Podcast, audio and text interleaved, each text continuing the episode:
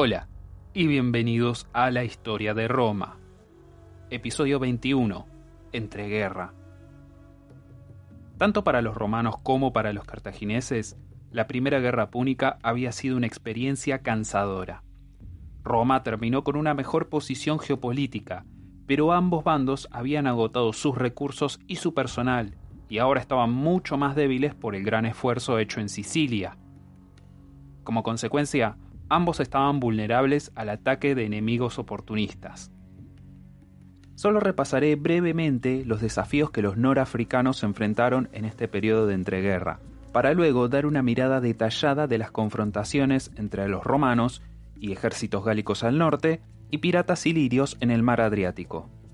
Esto es, después de todo, la historia de Roma, no la historia de Cartago.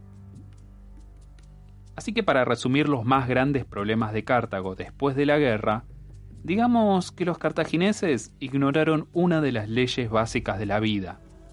No estafes a mercenarios. Esencialmente, el partido que había tomado el poder en Cartago durante los últimos días de la guerra veía el conflicto con Roma como una distracción del verdadero objetivo, hacer dinero. Cuando la guerra terminó, los mercenarios llegaron a África desde Sicilia y esperaron pacientemente su paga. Pero el nuevo gobierno cartaginés estaba corto de fondos y decidió que una buena forma de ahorrar dinero y reducir el costo total de la guerra sería recortar drásticamente el sueldo de quienes estaban por convertirse en ex empleados. Es un completo misterio cómo pensaron que esto no terminaría mal. Cuando los pagadores cartagineses llegaron al campamento mercenario, las tropas, que ya estaban perdiendo la paciencia ante la falta de su sueldo, se calmaron un poco. Sí, había algo de demora, pero los cartagineses cumplían su palabra y aquí iban a tener las riquezas que habían pasado años ganando con su sudor y sangre. Los enviados cartagineses entonces comenzaron con un discurso que seguramente les suena muy familiar a todo aquel que alguna vez recibió una notificación de despido. Queremos agradecer a todos por su duro trabajo. El futuro es brillante para Cartago. Solo necesitamos dinamizar nuestra liquidez para maximizar nuestros futuros ingresos. Así que están todos despedidos y sin indemnización de desempleo. Por decir poco, los mercenarios no aceptaron esto. No escribieron cartas al diario para quejarse de la injusticia de la economía global mientras retocaban su currículum, no tomaron sus espadas y dijeron, con que estafándonos. Ya lo veremos. Por los siguientes tres años, Cartago estuvo enredada en una guerra con su propio ejército, una proposición muy extraña, cuando la razón por la que habían contratado a los mercenarios en primer lugar era porque no tenían un ejército local propio. Pero Cartago encontró algunas monedas en el fondo de sus bolsillos y contrató a otro grupo mercenario para luchar contra los mercenarios ofendidos. Cartago eventualmente ganó la pelea, pero todo el asunto terminó costando mucho más que si hubieran pagado a los mercenarios en primer lugar. Hay por ahí una lección en este asunto sobre lo fácil que es la vida cuando simplemente uno delega sus responsabilidades y qué difícil se hace cuando se reniega de las promesas. Eso y siempre pagar todo a tus mercenarios, más algo de propina. Los romanos del otro lado no lidiaban con divisiones internas, sino con presiones externas. En general había dos visiones enfrentadas sobre cómo debía crecer el imperio romano, y dos familias que encarnaban esas visiones. De un lado estaban los Claudios, quienes, como ya vimos, apoyaban la expansión hacia el sur e impulsaron la invasión a Sicilia. Del otro lado estaban los Fabios, que miraban al norte y proponían la colonización romana del Valle del Po. En un punto, los etruscos poseían esas tierras al norte, pero para el tiempo en el que Roma tomó Velles, habían perdido el Valle del Po ante tribus galas que habían migrado allí. Así que para Roma, expandirse al norte significaba fastidiar a uno de sus enemigos más temidos, los galos. Habían pasado 150 años del saqueo de Roma, pero la memoria de los bárbaros inundando la ciudad seguía fresca, y de hecho el miedo a los galos era un problema psicológico que los romanos nunca habían superado. Pero para los fabios eso no importaba. El destino de Roma era conquistar todo el mundo, y no dejarían que miedos infantiles detuvieran el inexorable avance del imperio. Roma no decidió explícitamente pelear contra los galos, pero los asentamientos que construían en territorio gálico obviamente despertarían cierta respuesta. En el 241 a.C., una de las tribus galas se rebeló contra los romanos, pero fueron fácilmente derrotados.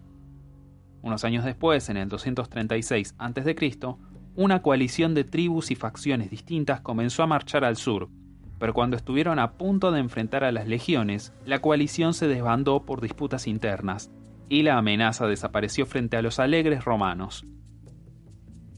Estos levantamientos eran una advertencia que los romanos no ignoraban. Roma estaba en el proceso de anexar y hacer desaparecer a las tribus galas, así que en algún momento los bárbaros tenían que luchar o morir. Los romanos lo sabían y se prepararon para esto. Pero antes de que llegara la batalla final, la atención romana se tuvo que desviar de los galos hacia un lugar al que nunca habían mirado, el este. El mar Adriático siempre había sido la línea no oficial que dividía el Mediterráneo occidental y oriental por cientos y hasta miles de años. Pero esta división estaba a punto de venirse abajo.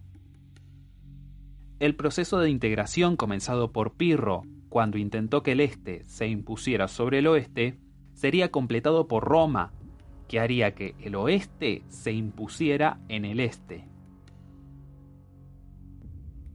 El primer contacto oficial de Roma con el mundo griego en pie de igualdad vino alrededor del 230 a.C., después de que la piratería de los ilirios se convirtiera en algo intolerable. La antigua Iliria, lo que hoy conocemos como los Balcanes, representaba la frontera más lejana del mundo griego. Los griegos en Atenas y Corinto veían a los ilirios como bárbaros, viviendo al borde del mundo civilizado, y ni siquiera merecían su desprecio. Pero de nuevo, los griegos en Atenas y Corinto veían a los macedonios de la misma manera, así que ese esnovismo no es un buen indicador.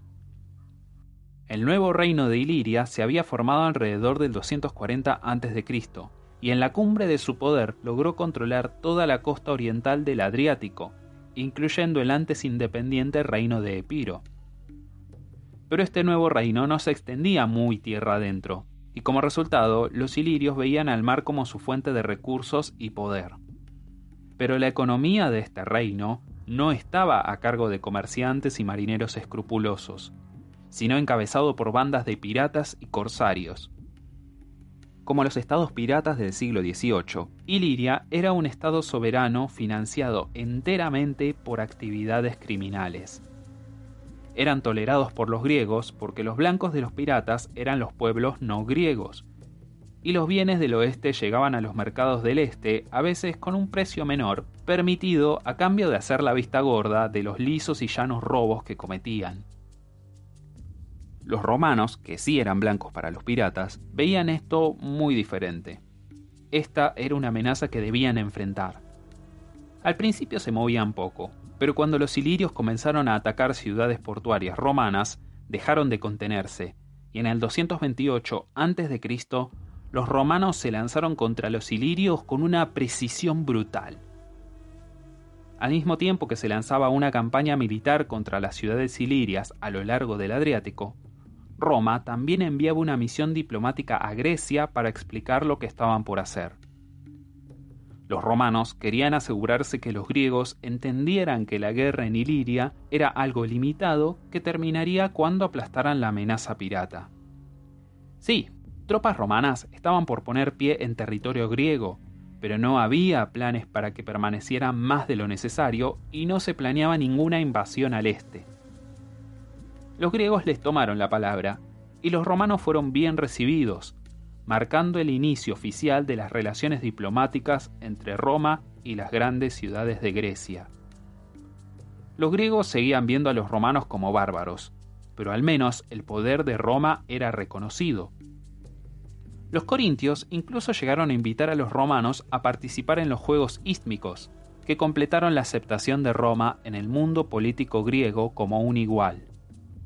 También había otro elemento en esta misión diplomática, un objetivo secundario, pero que superaba en importancia futura a esta cuestión iliria.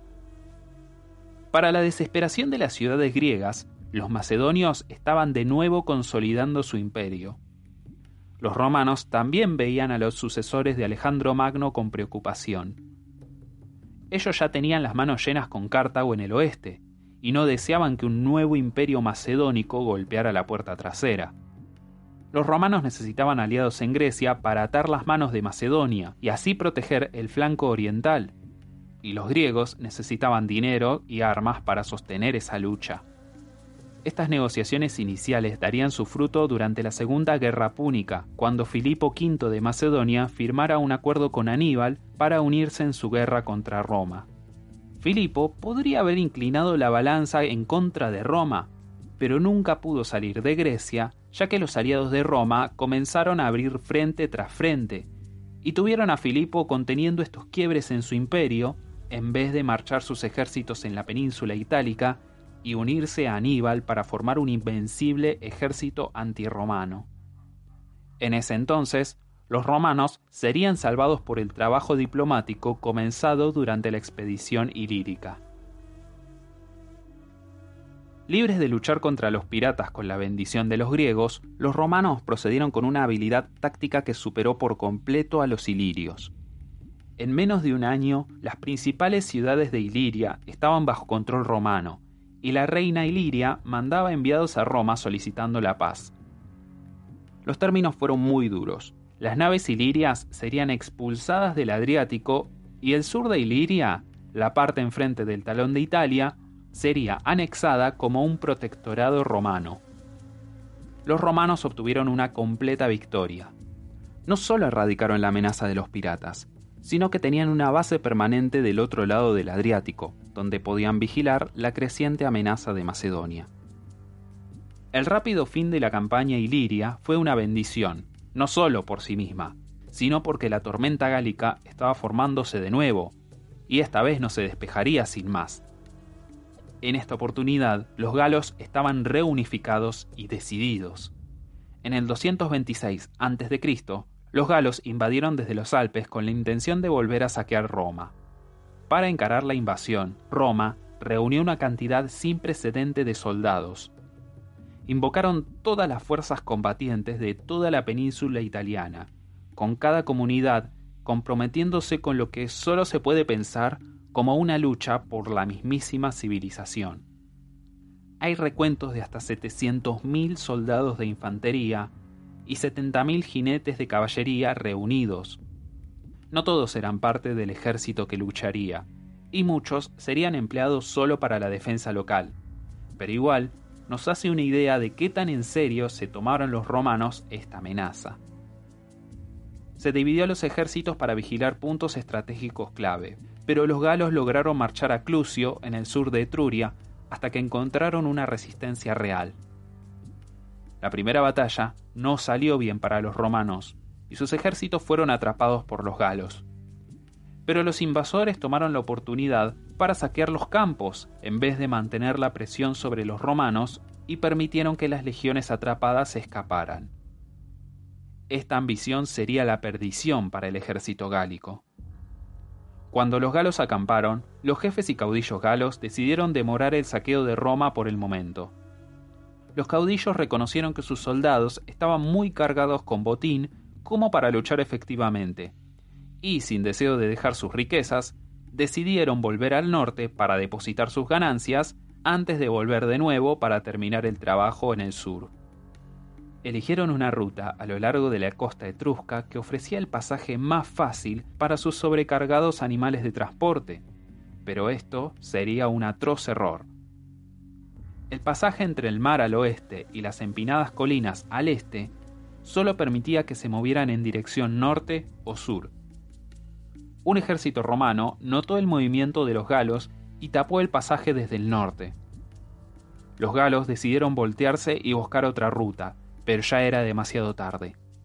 El ejército romano que habían dejado huir estaba viniendo desde el sur, atrapando a los galos en ese pasaje. Los romanos estaban deleitados con su golpe estratégico, pero inmediatamente se pusieron nerviosos al ver a estos 50.000 galos atrapados y desesperados que se preparaban para luchar a muerte. Fue una dura y sangrienta batalla, pero los galos no pudieron mantener los dos frentes y terminaron aplastados entre las dos líneas romanas. Con la principal fuerza gala destruida, los romanos buscaron a las otras fuerzas gálicas desparramadas en la campiña, derrotándolas una por una. Así terminó esta invasión. Los romanos aprovecharon la ventaja y despejaron toda Italia de galos. La tierra italiana justo al sur de los Alpes, que por mucho tiempo se consideraba parte de Galia, ahora era territorio romano por completo, y lo seguiría siendo por los 750 años que quedaban del imperio. Los años entre las dos primeras guerras púnicas fueron agitados y exitosos para Roma. Abrieron relaciones con Grecia, estableciendo aliados que jugarían un papel clave en la gran guerra con Aníbal. Garantizaron la seguridad de sus rutas de comercio y comunicación al este, que serían de suma importancia cuando el oeste estallara en una guerra total. Después de la lucha con los galos, Italia jamás había estado tan unida, y fue esa unidad, más que cualquier otra cosa, que permitiría evitar el intento de Aníbal de quebrar a Roma.